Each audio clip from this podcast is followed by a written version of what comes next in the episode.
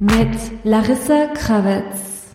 Oh wow präsentiert Investorella, der Podcast von Larissa Krawitz. Der Podcast, der dir das Investieren greifbar macht. Hallo, liebe Hörerinnen und Hörer. Wir freuen uns sehr, heute hier zu sein und euch die Winter-Special-Folge präsentieren zu dürfen.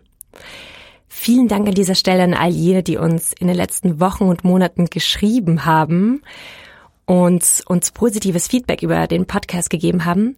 Viele, und mir geht's auch so, müssen sich beim Hören sehr konzentrieren und immer mitschreiben, fleißig mitschreiben. Und für euch gibt's jetzt eine ziemlich tolle Nachricht. Und zwar, Larissa hat ein Buch geschrieben. Es heißt Money Honey. Und es kommt im März heraus. Die Buchpräsentation ist am 5. März in der Thalia. Aber ihr könnt es jetzt schon bestellen, direkt beim Verlag Kremeyer und Scheriau. Und die Infos dazu findet ihr natürlich in den Show Notes. Larissa, wie war das jetzt, ein Buch zu schreiben in den letzten Monaten? Also ich war sehr, sehr, sehr, sehr fleißig in den letzten Monaten und habe, oh, ich weiß gar nicht wie viele, ich glaube über 150 Studien gelesen, weil ich mir gedacht habe, ich möchte euch wirklich das bieten, was auf dem neuesten Stand der Wissenschaft ist. Und äh, aus dem Podcast wisst ihr ja schon, also dass ich es liebe, finanzmathematische Studien zu lesen und das Wissen daraus ein bisschen runterzubrechen, ein bisschen zu vereinfachen. Ähm, und das habe ich in diesem Buch auch gemacht. Es hat einige, einige Kapitel. Und es beginnt damit, wie ich meine persönlichen Finanzen manage. Und dann geht's in Detail zur Analyse von Anleihen, Aktien, ETFs, aber auch alternativen Investments, die wir da jetzt noch nicht so sehr besprochen haben. Und es gibt natürlich viele Geschichten. Manche kennen Sie schon aus dem Podcast, andere sind neu. Es gibt auch ein Spezialkapitel zu Risikomanagement, ein Bonuskapitel zu Steuern und auch ein bisschen die Entstehungsgeschichte von dem ganzen Investorella-Projekt. Oh, schön. Und eben viele haben auch Larissa geschrieben, dass sie ein Depot bereits eröffnet haben und bereit sind eigentlich zu investieren, aber dass irgendwas sie noch daran hindert oder sie verunsichert, tatsächlich den ersten Schritt zu machen.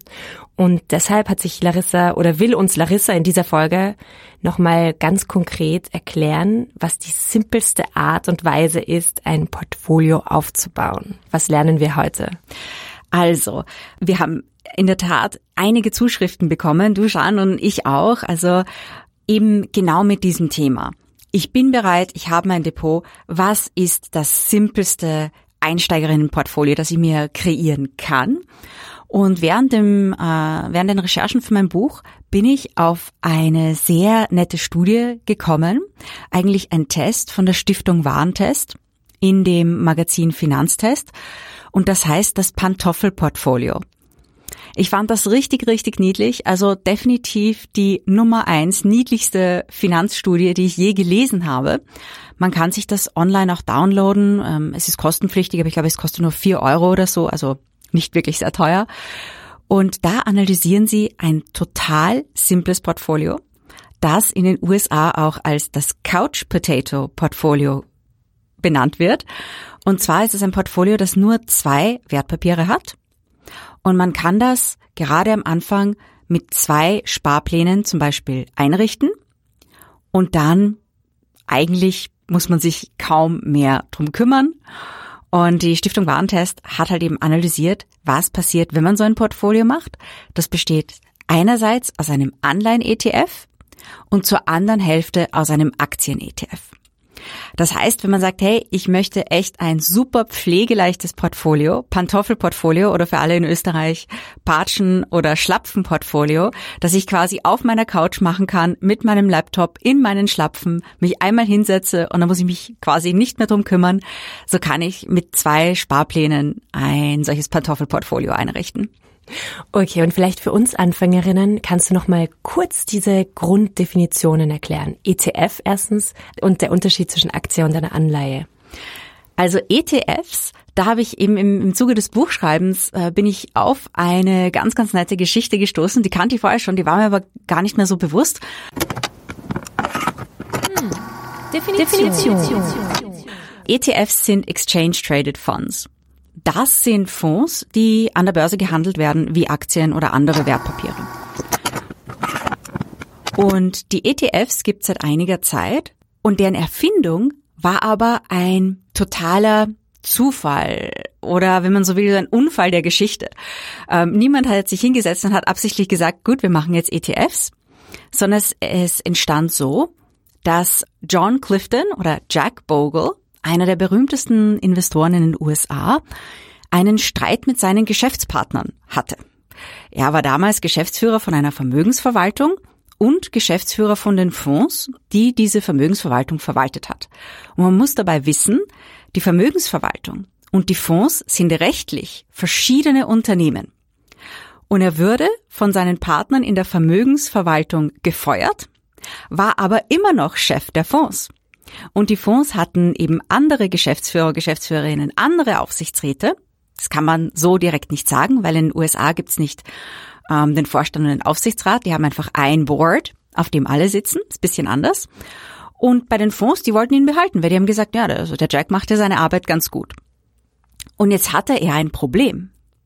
Er war zwar noch Chef dieser Fonds, aber da er nicht mehr Chef der Vermögensverwaltung war, hatte er kein Mandat mehr, diese Fonds zu managen. Das heißt, er musste diese Fonds leiten, aber ohne sie zu managen. Das ist natürlich blöd. Und was macht man in dieser Situation? Und er hat gesagt, okay, ganz einfach, dann machen wir den weltweit ersten ungemanagten Fonds und kopieren einfach den Index. Und das ist eigentlich, was ein ETF ist. Ja, also die meisten ETFs kopieren einen Index und damals war das noch, er wurde total ausgelacht von den Leuten damals dafür. Die haben gesagt, ja, das kannst du doch nicht machen. Ich meine, du kannst doch nicht einfach den Index ko äh, kopieren, das wird ja keiner kaufen. Das war auch so. Das hat auch keiner gekauft. Die wollten eben diesen Indexfonds auflegen und da wollten sie 150 Millionen einsammeln Eingesammelt haben sie elf. Also es war definitiv kein Erfolg in der ersten Stunde. Er musste eine Zeit lang warten, dann ist sein Fonds gewachsen, dann wurde der mit einem anderen Fonds zusammengelegt. Und weil diese Indexfonds einfach so einfach strukturiert sind, hat man gesagt, okay, naja, die sind eh so simpel und es ist sehr praktisch für Trader, dann lassen wir die auch an der Börse notieren wie eine Aktie. Und so sind ETFs entstanden und seitdem, gerade seit ungefähr den 2000er Jahren haben ETFs so einen regelrechten Siegeszug erlebt, weil sie einfach an der Börse handelbar sind. Wenn man bei Banken und Versicherungen Fonds kauft, dann zahlt man oft einen sehr, sehr hohen Ausgabeaufschlag. Das kann bis zu fünf Prozent sein. Also wenn man sich jetzt umsieht, in der Bankenlandschaft oder so sind fünf Prozent keine Seltenheit. Sehen eigentlich ist es so in Deutschland der Medianwert und in Österreich ist der Durchschnitt leicht drunter ähm, weil manche Banken da Rabatte geben, aber durchschnittlich gibt es eine Studie von der FMA, ist man trotzdem bei 4,33 Prozent Ausgabeaufschlag, wenn man den Fonds kauft bei Banken und Versicherungen. Und das sind einmal 4,33 Prozent des Geldes, die erst gar nicht investiert werden, die schon am Anfang weggehen. Und das hat man bei ETFs halt nicht. Und ETFs haben generell wesentlich geringere Gebühren und das ist natürlich als, als Investorin vorteilhaft. Und deswegen wurden sie immer populärer und populärer.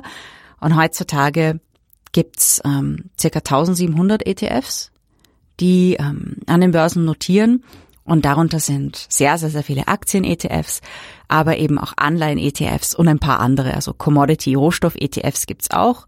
Und dann gibt's noch Spezial-ETFs für finanzmathematische Strategien, aber mit denen wollen wir uns nicht beschäftigen. Das ist irgendwie so Low-Beta-ETF oder Minimum Volatility ETF oder solche Dinge. Oh das, my God. das ist dann schon mehr so für nächste Weihnachten.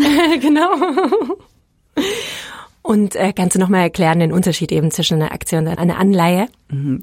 Also Aktien, ich glaube, das wissen die meisten, das ist ein Unternehmensanteil. Als Aktionärin kann ich sozusagen partizipieren an der Kursentwicklung, egal ob negativ oder positiv. Wenn negativ, dann vielleicht gleich einen Stop setzen, schnell wieder verkaufen und ähm, habe natürlich auch ein Recht auf äh, die Dividende, insofern eine gezahlt wird. Und ich habe ein Stimmrecht bei der Hauptversammlung. Das heißt, ich habe einen Anteil an dem Unternehmen mit der Aktie.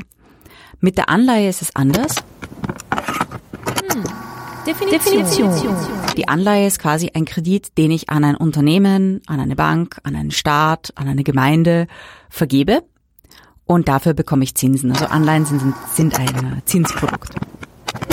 Und zurück zu unserem Portfolio. Was hat es auf sich? Also, es ist im Prinzip ein sehr simples Portfolio, 50-50. Also man nimmt für die erste Hälfte einen Anleihen-ETF und für die zweite Hälfte einen Aktien-ETF. Und dann das Niedliche eben an dieser Stiftung Warentest-Studie ist, die haben diese Pantoffelportfolios immer leicht abgewandelt. Also es gab dann das Welt-Pantoffelportfolio mit Reiseflipflops. Dann gab's Tigerpantoffel mit Wachstumsmärkten drin. Das waren so rote, getigerte Pantoffel, so wie indische Frauen sie tragen. Ähm, dann gab's das Wachstumspantoffelportfolio mit High Heels. Da war im Aktienanteil, waren da Wachstumsunternehmen drinnen. Dann gab's das Europa-Portfolio mit europäischen Aktien. Und dann gab's auch noch das, das Deutschland-Portfolio, das Deutschland-Pantoffelportfolio mit so sehr typisch deutschen Pantoffeln. Also das, das haben sie wirklich äh, ganz, ganz nett, ganz nett gemacht. Da sieht man eben, dass man sagt, okay, man nimmt einen Teil Staatsanleihen. In dem Anleihenteil waren immer Staatsanleihen, ETFs. Da gibt es relativ viele zur Auswahl. Wenn man sich jetzt einen Staatsanleihen-ETF nimmt, dann sollte man sehr, sehr, sehr, sehr auf die Gebühren achten.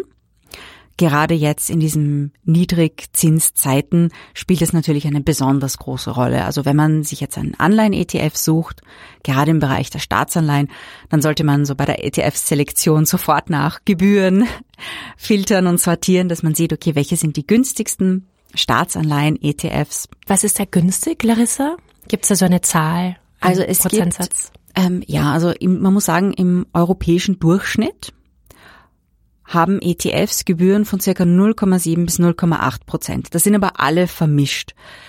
Es gibt zu reinen Anleihen-ETFs nicht so genaue Studien, aber generell, äh, man sieht das zum Beispiel auch bei den Fonds, sind die Gebühren für Anleihenfonds und Anleihen-ETFs niedriger. Das heißt, über 0,7 sollte es keinenfalls sein. Im Anleihenbereich findet man aber auch ETFs mit 0,1 Prozent oder sogar drunter. Ähm, das, was ich zuerst erwähnt habe, Jack Bogle und sein spezieller Fonds, diesen ersten Indexfonds, den nannte er Vanguard. Und aus Vanguard wurde dann eine Vermögensverwaltung, also so ein Fonds- und ETF-Provider, der mittlerweile der zweitgrößte der Welt ist. Das heißt, seine, seine Indexstrategien hatten dann so ab den 80er, frühen 90er Jahren einen wirklich einen globalen Siegeszug. Und die machen teilweise sehr, sehr, sehr günstige ETFs. Im Aktienbereich gibt's einen auf den S&P 500. Das ist einer der US-Leitindizes. Habe ich gestern geschaut, die haben 0,03 Prozent Gebühren. Also das ist sehr, sehr wenig. Und die haben im Anleihenbereich einen ETF, der nennt sich Total International Bonds. Also ein breit gefächerter internationaler Anleihen-ETF, der hat 0,09. Also wirklich sehr, sehr geringe Gebühren. Das gibt's auch als ähm, Aktien-ETF. Das heißt, da sollte man auf jeden Fall drauf schauen. Und generell beim Anleihen-ETF ist es natürlich wichtig, wenn ich bei Staatsanleihen bin, dann bin ich relativ sicher unterwegs, habe aber auch eine, eine sehr, sehr, momentan sehr geringe Rendite. Ähm, es gibt dann auch andere ETFs, zum Beispiel, wenn man sehr auf Nachhaltigkeit bedacht ist, dann gibt es Green Bond ETFs. Green Bond ETFs, das sind ähm, ETFs, die eben Anleihen beinhalten, die zum Beispiel Entwicklungsprojekte finanzieren. Das ist so im SDG, Sustainable Development Goal Bereich oder ähm, Anleihen von Entwicklungsbanken, zum Beispiel, also die haben dann Anleihen der African Development Bank ähm, aber auch der EIB. Dann ähm, sind da teilweise auch Anleihen drin, die zum Beispiel erneuerbare Energieprojekte finanzieren. Also das sind solche Green Bond ETFs. Bei denen sollte man aber sehr, sehr, sehr genau auf das Rating achten. Bei Staatsanleihen, die haben normalerweise ein sehr, sehr hohes Rating. Ähm, wenn man aber davon abweicht, dann sollte man sich unbedingt anschauen, okay, in diesem ETF, wie sind die Anleihen geratet, die da drin sind? Und das findet man in den Factsheets. Und je nachdem, welche Ratingagentur verwendet wurde, Standard Poor's, Fitch, Moody's, kann man sich schauen, kann man sich anschauen, okay, Doppel A, was heißt das eben auf den, den Webseiten der Ratingagenturen? Und da kann man dann sehen, okay, das heißt, dass die Anleihe sehr, sehr, sehr, sehr sicher, sehr, sehr sicher gilt. Und die Ratings sind zwischen was und was? Das, das kommt drauf an, das ist mehr so, das ist fast so wie ein Schulsystem eher so wie das amerikanische Schulsystem, wo man sagt, okay, A ist das Beste, dann gibt's eben Doppel-A, Triple-A sogar. Und dann geht's, also B ist dann schon weniger gut. Ähm, C und D, das ist dann, sind dann schon Hochrisikoanleihen. Also man sagt eigentlich alles ähm, sozusagen ab dem einfachen B oder bei anderen heißt B minus. Das sind dann schon, darunter sind dann schon Junk Bonds, also Schrottanleihen, wenn man so möchte. Also da sollte man äh, als Anfängerin nicht unbedingt unterwegs sein. Und das ist ein bisschen ähm, verschieden von einer Ratingagentur zur anderen. Also, und die publizieren das eher auf ihren Webseiten, wie sie diese Ratings berechnen und was jedes Rating bedeutet. Das sollte man sich ähm, kurz anschauen. Und in den Factsheets der Online-ETFs steht immer drin, welche Ratings sie sozusagen im ETF akzeptieren, was für Anleihen sie da reinnehmen. Und gibt es sonst noch irgendwelche Kriterien, die man beachten muss, wenn man eben Anleihen-ETFs kauft? Ja, also man sollte auf jeden Fall schauen, der regionale Fokus. Das hat dann natürlich auch ein bisschen was mit der Währung zu tun. Die meisten ETFs sind gehedged. Das steht natürlich auch im Factsheet. Es gibt gehedged heißt? Gehedged heißt, dass das Währungsrisiko abgesichert ist. Das steht auch im, im ETF dann selbst im Factsheet drinnen. Und dann ist natürlich die Frage, auf welche Regionen auf der Welt fokussiere ich mich? Weil Staatsanleihen gibt's ja überall. Dann kann man sagen, okay, ich nehme ja vielleicht den europäischen Staatsanleihen-ETF, US-Staatsanleihen oder vielleicht eben so ein International Bond ETF, Staatsanleihen von allen möglichen verschiedenen Ländern drinnen sind, eben auch Emerging Markets. Und das, das ist sozusagen eine Sache, die man sich anschauen sollte. Das nächste bei ETFs, ganz klar, egal ob Anleihen oder Aktien-ETF, ein ausschüttender ETF oder ein tesorierender. Der Unterschied ist, der ausschüttende ETF zahlt mir die Zinserträge aus, der tesorierende behält sie und reinvestiert sie gleich. Das ist so ein bisschen eine Geschmacksfrage, da kann man nicht wirklich sagen, das eine ist besser als das andere. Wenn man langfristig investieren möchte, dann sind tesorierende ETFs eher praktisch, gerade wenn man so ein, so ein Pantoffel-Schlapfen-Portfolio sich zusammenstellt. Denn dann will man ja diese Zinserträge nicht jedes Mal selbst manuell reinvestieren. Das verursacht natürlich auch zusätzliche Gebühren. Wenn man dann sagt, okay, dann bekommt man 30, 40 Euro Zinsen aus dem ETF raus, dann muss man entweder einen anderen ETF, eine Aktie oder sonst irgendwas darum, darum kaufen. Das heißt, da sind Tesorierende praktischer, aber es gibt natürlich eben auch Investorinnen, die sagen, nein, ich freue mich über meine ETF-Ausschüttungen und ich will damit vielleicht was anderes machen. Also das ist so die Geschmacksfrage bei ausschüttenden und tesorierend. Und dann gibt es noch ähm, das Thema der, der Indexabbildung. Wenn ich jetzt einen Anleihenindex habe, dann habe ich als ETF quasi die Wahl. Entweder ich kaufe diese Anleihen wirklich alle in mein Portfolio und das nennt sich physische Abbildung oder physische Replikation. Es gibt aber auch eine Replikation auf Swap-Basis. Dann gehe ich als ETF her und kaufe eigentlich gar keine diese diese Anleihen, sondern ich kaufe einfach einen Swap auf diesen Index von einer anderen Bank, die legt mir den auf. Und das Swap-Geschäft ist quasi so, dass ich sage, okay, ich gebe dir das Geld und du gibst mir die Performance dieses Index. Das ist quasi so, so funktioniert ein, ein Swap-Vertrag. Und normalerweise ist es so, bei Swap-basierte ETFs sind tendenziell günstiger Physisch replizierte sind tendenziell teurer. Das macht natürlich auch Sinn, weil dann muss man, äh, hat man wesentlich mehr administrative Arbeit, man muss all diese Wertpapiere einkaufen, da muss man schauen, da muss man Rebalancing machen, also ein paar fallen aus dem Index raus, die muss man dann verkaufen, ein paar neue kommen rein, die muss man dann dazu kaufen. Das ist etwas aufwendiger als die, die Swap-basierte Replikation. Es gibt auch so ein Mischding zwischen den beiden, das nennt sich hybride oder optimierte Replikation. Was ist besser? Also generell hat die, also die physische Replikation ist normalerweise teurer, ähm, hat aber auch den Vorteil, dass es sehr, sehr, sehr einfach ist, den ETF aufzulösen, weil man hat ja quasi dieses Wertpapierportfolio. Das heißt, wenn jetzt der ETF, was bei Staatsanleihen-ETFs eher selten ist, irgendwie unpopulär wird und er wird so klein, dass die Fondsgesellschaft sagt, okay, den lösen wir jetzt auf, dann ist es relativ einfach. Und bei, bei der Swap-basierten Replikation, da hat man noch das sogenannte Counterparty-Risiko. Weil ich gehe ja, wenn ich dieses Swap-Geschäft mache, sagen wir mal mit dir, dann gehe ich ja so ein gewisses wirtschaftliches Risiko ein, was deine Bonität betrifft. Weil wir haben ja gemeinsam einen Vertrag. Wenn du dann zum Beispiel pleite gehst oder so, dann ist das problematisch. Es gibt zwar für Derivate spezielle Verträge, das heißt, Derivate fallen nicht in die Konkursmasse einer Bank. Das nennt sich ISTA Agreements. Uh, ISTA steht für International Swaps and Derivatives Association. Aber diese ISTA-Verträge sind bei der lokalen Judikatur nicht immer komplett anerkannt. Also das ist so, kann theoretisch ein bisschen problematisch sein. Und man hat in der Vergangenheit gesehen, immer dann, wenn eine Bank oder ein, Brokerage pleite gegangen ist, dass es da dennoch Probleme gegeben hat. Die ISTA Agreements erleichtern diese Probleme, aber das, das kann halt sein. Das heißt, man hat da ein kleines Counterparty-Risiko bei einer Swap-basierten Replikation. Die man sonst aber nicht hätte. Die hat man bei der physischen Replikation nicht, weil man ja die Anleihen oder, oder Aktien, je nachdem, was für ein ETF es ist, ja selbst sozusagen im Portfolio bei der Fondsgesellschaft liegen hat. Und wenn man denkt, okay, man macht jetzt so ein Pantoffelportfolio und wenn man sich das wirklich so zusammenstellt mit zwei Sparplänen, dann würde ich jetzt persönlich eher Richtung physische Replikation tendieren, weil dann sage ich als Investorin ja, okay, ich mache diese zwei Sparpläne und ich will ja die relativ lange halten. Also in diesem Stiftung Warentest äh, Paper, da wurde das Pantoffelportfolio über 20 Jahre berechnet.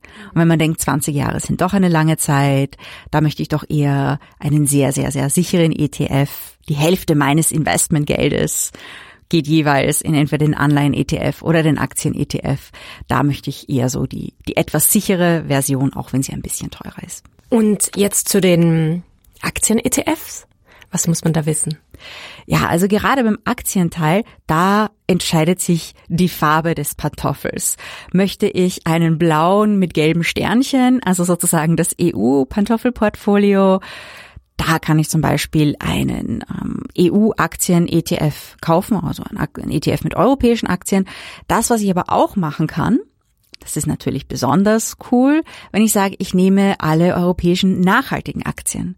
Dann gibt es eh einige ETFs und ETF-Anbieter, die äh, sozusagen die nachhaltigen Unternehmen innerhalb Europas in einem ETF zusammenfassen.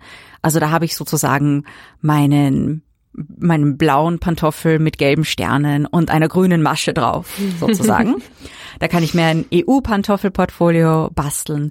Oder ich sage, okay, ich möchte einfach den viel reisenden Flipflop haben und mache mir ein Weltportfolio, Weltpantoffelportfolio.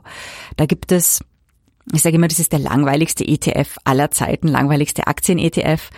Ähm, es gibt einen Index, der nennt sich MSCI World All Share Index.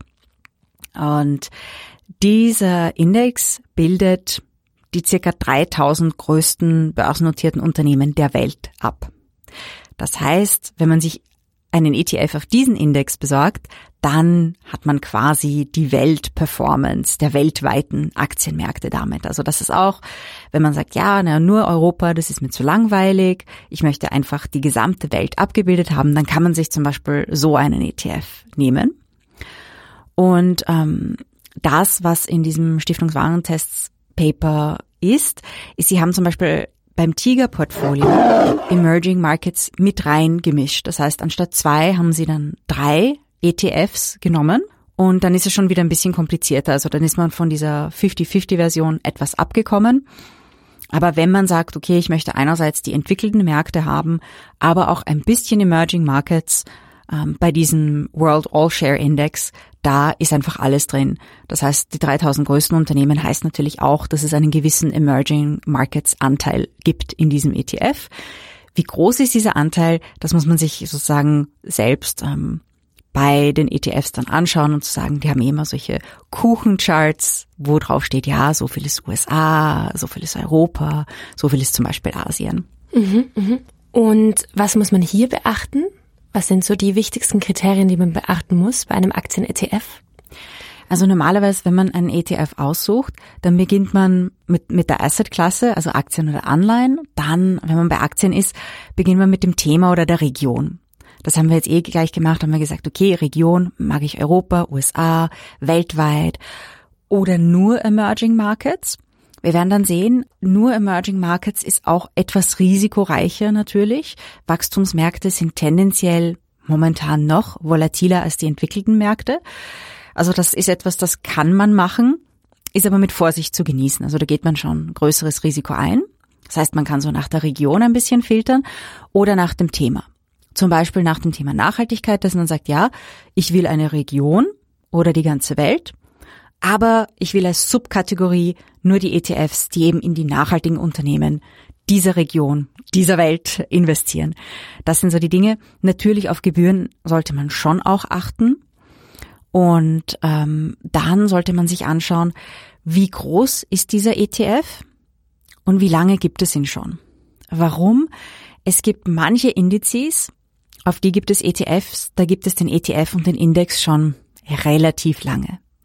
Wenn das aber ein neuer Index ist, der erst vor kurzem aufgelegt wurde und der ETF danach noch weniger lang existiert, dann tut man sich ein bisschen schwer mit der Performance-Evaluierung. Dann hat man ja keine historischen Daten, auf denen man die Entscheidung basieren kann und dann ist es ähm, etwas schwieriger. Das heißt, gerade als Anfängerin sollte man sich eher ETFs nehmen, die schon eine Zeit lang existieren, wo man schon idealerweise eine Performance-Historie hat, die länger als zehn Jahre zurückgeht. Wirklich idealerweise länger als zehn Jahre. Warum? Wegen 2008, 2009. Es hat in den letzten zehn Jahren keinen so richtig massiven Crash gegeben. Und natürlich als Investorin, wenn ich sage, ich möchte auf einem Investmenthorizont von 20 Jahren investieren, dann interessiert es mich natürlich, was macht dieser Index, was macht dieser ETF, wenn jetzt so eine Megakrise, sowas wie 2008, 2009 daherkommt. Ja, klar. Und Larissa, wenn ich dieses Portfolio dann habe, wie oft muss ich das überhaupt kontrollieren? Also es ist deswegen eben auch Couch Potato Portfolio. Das ist halt für, für sehr faule Investorinnen. Wenn ich das mit Sparplänen mache und dann sage, okay, ich habe mir meinen Anleihen-ETF gesucht, meinen Aktien-ETF gesucht, habe Sparpläne eingerichtet. Das ist vielleicht noch eine Sache für die von euch, die das als Sparpläne machen wollen holt euch vielleicht von euren Brokern die Liste von allen sparplanfähigen ETFs.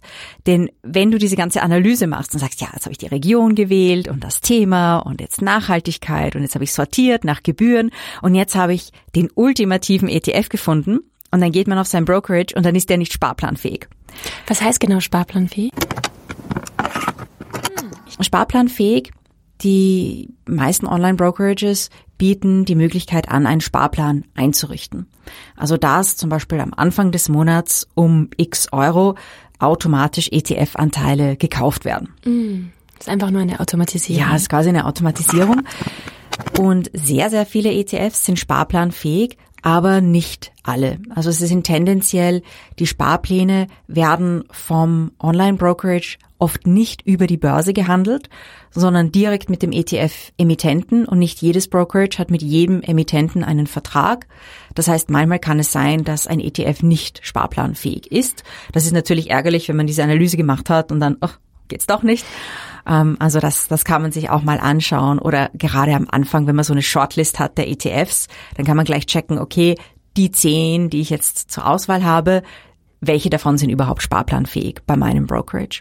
Wenn man dann so einen Sparplan eingerichtet hat, dann kann man quasi da sitzen, in den Pantoffeln, auf der Couch.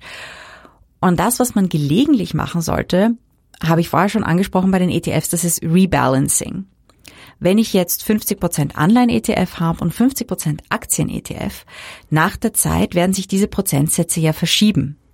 Weil im Normalfall haben die Aktien eine höhere Performance und dann ist irgendwann 60 Prozent des Geldwerts im Aktienanteil und nur mehr 40 im Anleihenanteil. Das passiert nach einer Zeit und dann sollte man immer sagen, okay, es ist Zeit für ein Rebalancing, also dass ich einen Teil Aktien verkaufe und in den Anleihen-ETF hinüber verschiebe.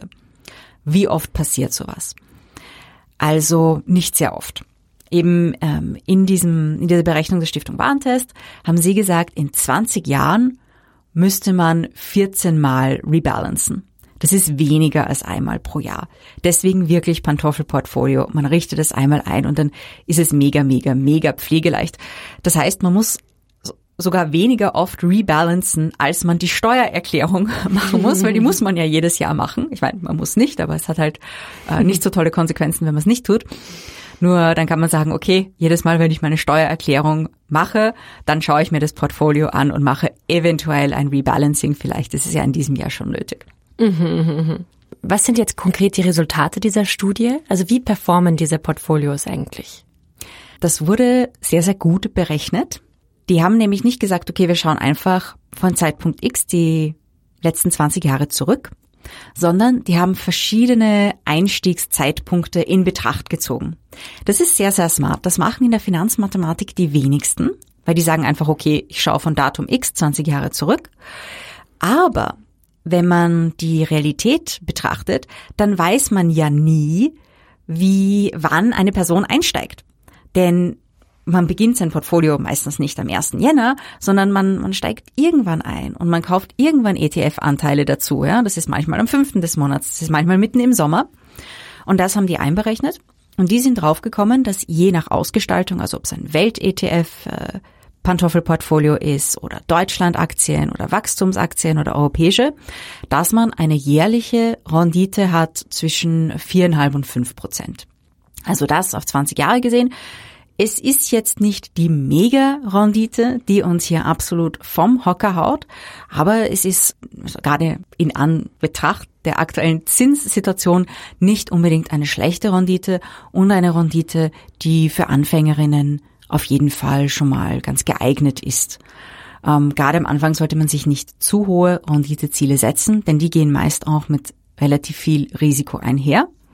Und wenn man bedenkt, dass die Hälfte dieses Portfolios ein Anleihenportfolio ist, dann ähm, ist viereinhalb, fünf Prozent schon einmal eine ganz attraktive Rendite. Das heißt, äh, viereinhalb, fünf Prozent, wenn ich 100 Euro im Monat investiere, 50 Prozent in ähm, Aktien-ETFs und 50 Prozent in Anleihen-ETFs, wie viel habe ich dann Rendite? Also wenn, wenn du in ein so solches Portfolio investierst, also nach den Berechnungen eben mit den Daten der letzten 20 Jahre, also die Zukunft kennt keiner, ja, also ähm, dann, dann hättest du am Ende des Jahres, wenn du am Anfang des Jahres ähm, 100 Euro investierst, dann hättest du am Ende des Jahres 104,50 Euro zum Beispiel. Gebühren sind da noch nicht eingerechnet. Mhm, mhm, mhm. Ja, verstehe. Ja, und wenn wir, wenn wir schon da von der Rendite sprechen, da fällt mir eine Sache ein, gerade für Hörerinnen in Österreich der Anleihen-ETF. Es gibt in Österreich etwas, das nennt sich die Wohnbauanleihen. Und das sind quasi Anleihen von Wohnbaubanken. Die Wohnbaubanken sind Hypothekfinanzierer, also die finanzieren quasi die Hauskauf- und Bauvorhaben von anderen Menschen. Und die begeben auch Anleihen. Und ähm, für diese Anleihen, da gibt's auch ETFs. Und in Deutschland heißen die Pfandbriefe und die Wohnbaubanken heißen Pfandbriefbanken. In Österreich ist es aber so, dass die Zinsen aus Wohnbauanleihen kästbegünstigt sind.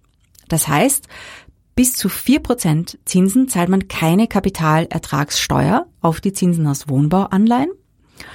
Und die Kapitalertragssteuer auf Zinsen wäre in diesem Fall 25 Prozent. Das heißt, da spart man sich zum Beispiel schon ein bisschen was, wenn man sagt, okay, Staatsanleihen, na ja, nicht so, nicht so viel Rendite, bisschen langweilig. Wohnbauanleihen, die sind auch relativ sicher, die gelten als mündelsicher.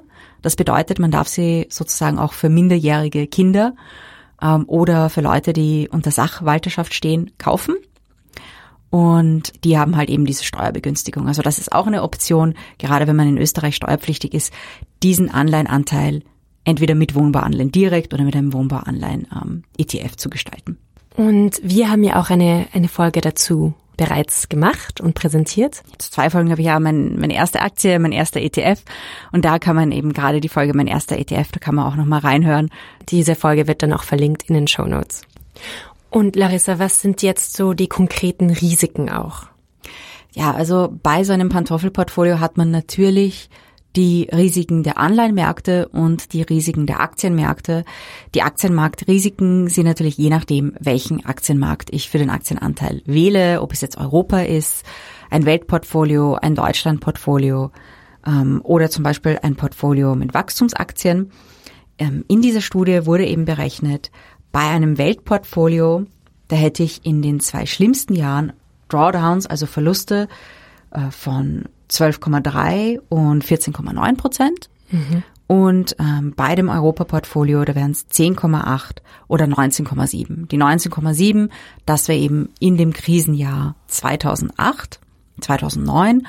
Und das ist auch etwas, das heißt, das ist so ein Drawdown, den ich, den ich zum Beispiel erwarten kann. Also in einem richtig, richtig schlimmen Jahr kann ich sagen, da kann es auch sein, dass ich mal einen Drawdown bei meinem gesamten Portfolio habe von 12 oder vielleicht sogar knapp 20 Prozent.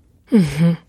Ja, eine, eine Sache zum, zum Risikoteil noch. Über die Drawdowns haben wir gesprochen.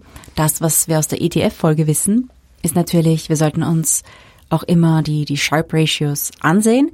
Die sind direkt in der Stiftung Warentest-Studie nicht berechnet.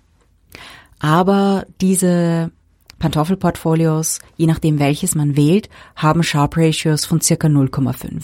Sharp Ratios sind? Ähm, Sharp Ratio, das ist die risikogewichtete Rendite. Das heißt, das Sharp Ratio sagt mir quasi, für so und so viel Risikopunkte bekomme ich so und so viel Renditepunkte. Und 0,5 ist ein ganz akzeptables Sharp Ratio auf jeden Fall. Mhm, mh, verstehe. Und dann gibt's ja noch die Stops, die man auch ja, ja, sollte. Genau. Also das ist eine Sache, ähm, wenn man jetzt sagt, okay, so ein Drawdown von 15 oder 20 Prozent, das würde mich zu sehr stressen in meinem Portfolio, dann kann man eben auch Stops setzen. Bei Sparplänen, da sich ja die Anzahl der jeweiligen ETFs verändert, muss man diese Stops natürlich auch nachziehen.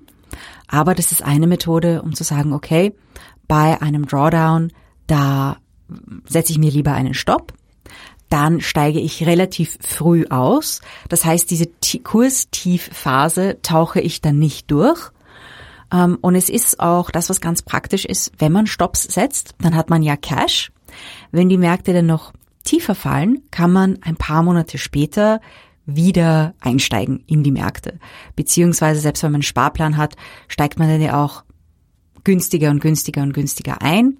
Und das hat, wenn die Märkte dann wieder nach oben drehen, auch einen gewissen Vorteil. Das nennt sich Dollar Cost Averaging, weil ja dann einige Anteile günstiger eingekauft wurden. Und dadurch, dass ein paar Anteile günstiger dazugekauft wurden, ändert sich ja auch mein durchschnittlicher Einstandskurs von all den Wertpapieren, die ich im Portfolio habe. Ja, das heißt, ich hoffe, ihr seid jetzt bereit zum Investieren. Ja, also es ist wirklich ein Pantoffelportfolio, zwei Sparpläne, ein Anleihen-Sparplan, ein Aktiensparplan. Ähm, meine, also mein persönlicher Rat wäre jetzt, macht nichts zu Wildes, also vielleicht nicht gleich ein äh, Aktien-ETF, wo nur chinesische Wachstumshochtechnologie-Aktien drinnen sind, sondern vielleicht beginnt vielleicht mit etwas konservativerem, ähm, zum Beispiel eben auf der Anleihenseite Staatsanleihen oder Eben sowas wie die Wohnbauanleihen oder Pfandbriefe, vielleicht auch Green Bonds mit sehr guten Ratings, da auf jeden Fall aufs Rating achten, steht alles in den ETF Factsheets. Wenn irgendwas nicht im ETF Factsheet drinnen steht oder ihr irgendwas nicht versteht, die ETF-Provider und die Broker haben alle Kunden, Kundinnen, Hotlines. Einfach anrufen.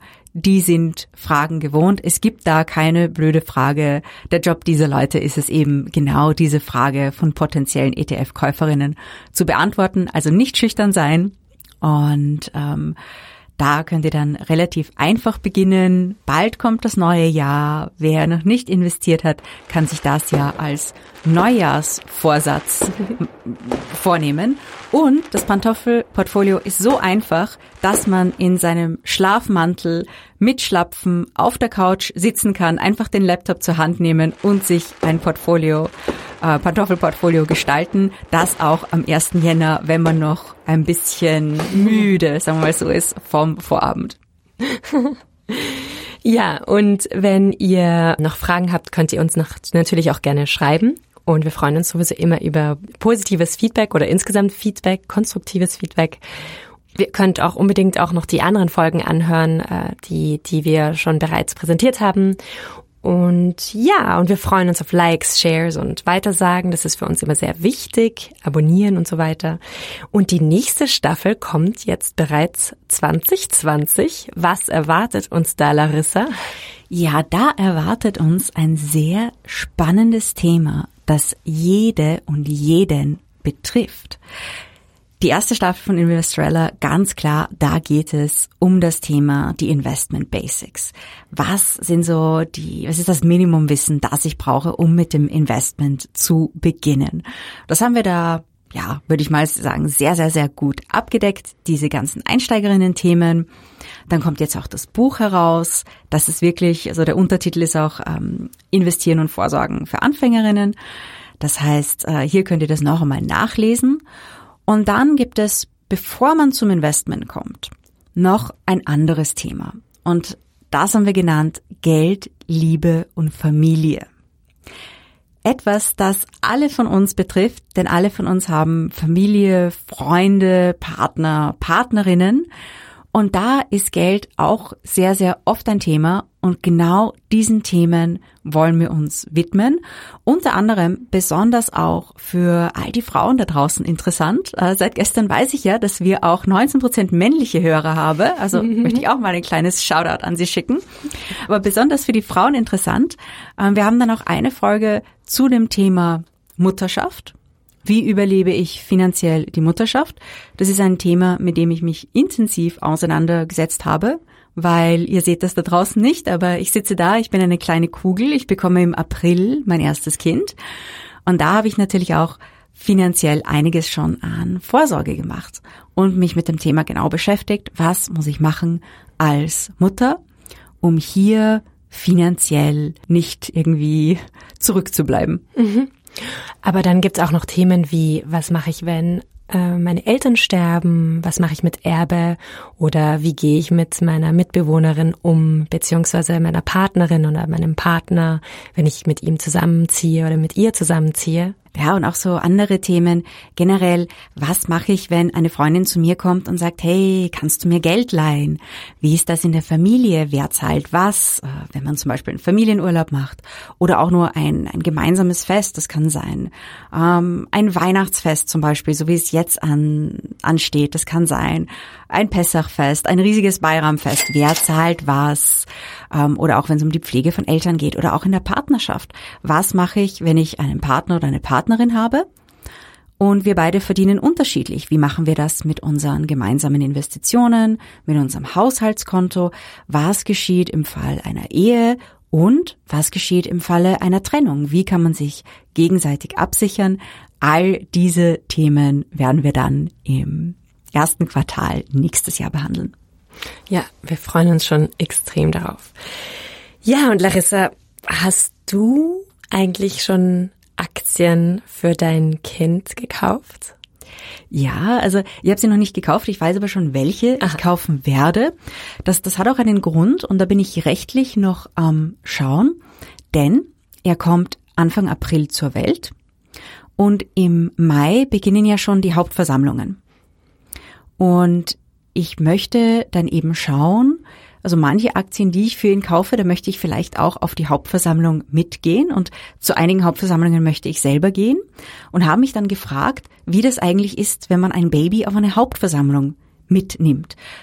Kommt er mit einer Gästekarte rein? Muss er selbst Aktien kaufen? Wenn ja, dann muss ja das Depot schon in seinem Namen sein, auch wenn ich derweil noch Verfügungsberechtigte bin. Und dann auch die Frage, na ja, was ist, wenn ich da zum Eingang komme und die sagen, nee, mit Baby geht das nicht, weil er hat keine Gästekarte. Und dann sage ich, na ja, aber er ist Aktionär.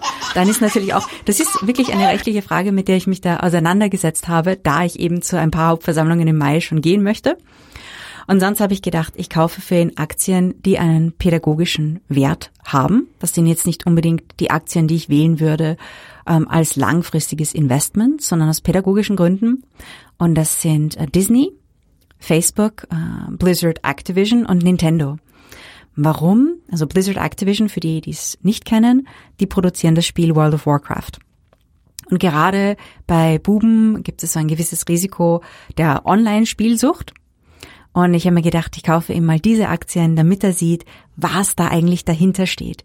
Hinter diesen ganzen Gaming-Unternehmen, aber auch zumindest eine Facebook-Aktie, damit er sieht, was dieser Konzern eigentlich macht und damit er damit aufwächst, die ähm, sozusagen Social Media auch äh, etwas kritischer zu betrachten. Und vielleicht gebe ich auch noch eine äh, LVMH, so Louis Vuitton Moet Hennessy Aktie dazu, damit er nicht der Konsumgesellschaft verfällt, sondern eben sieht, was für eine Marketingmaschinerie dahinter steckt. Ja, sehr spannend. Ja gut, dann freuen wir uns auf das nächste Mal. Habt eine wunderschöne, erholsame Zeit, wo auch immer oder mit wem auch immer ihr feiert oder nicht feiert. Und ganz viel Spaß beim ersten Investment. Ja.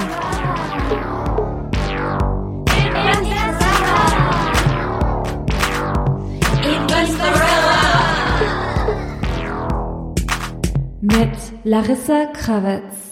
Dieser Podcast wurde präsentiert von Oh, wow.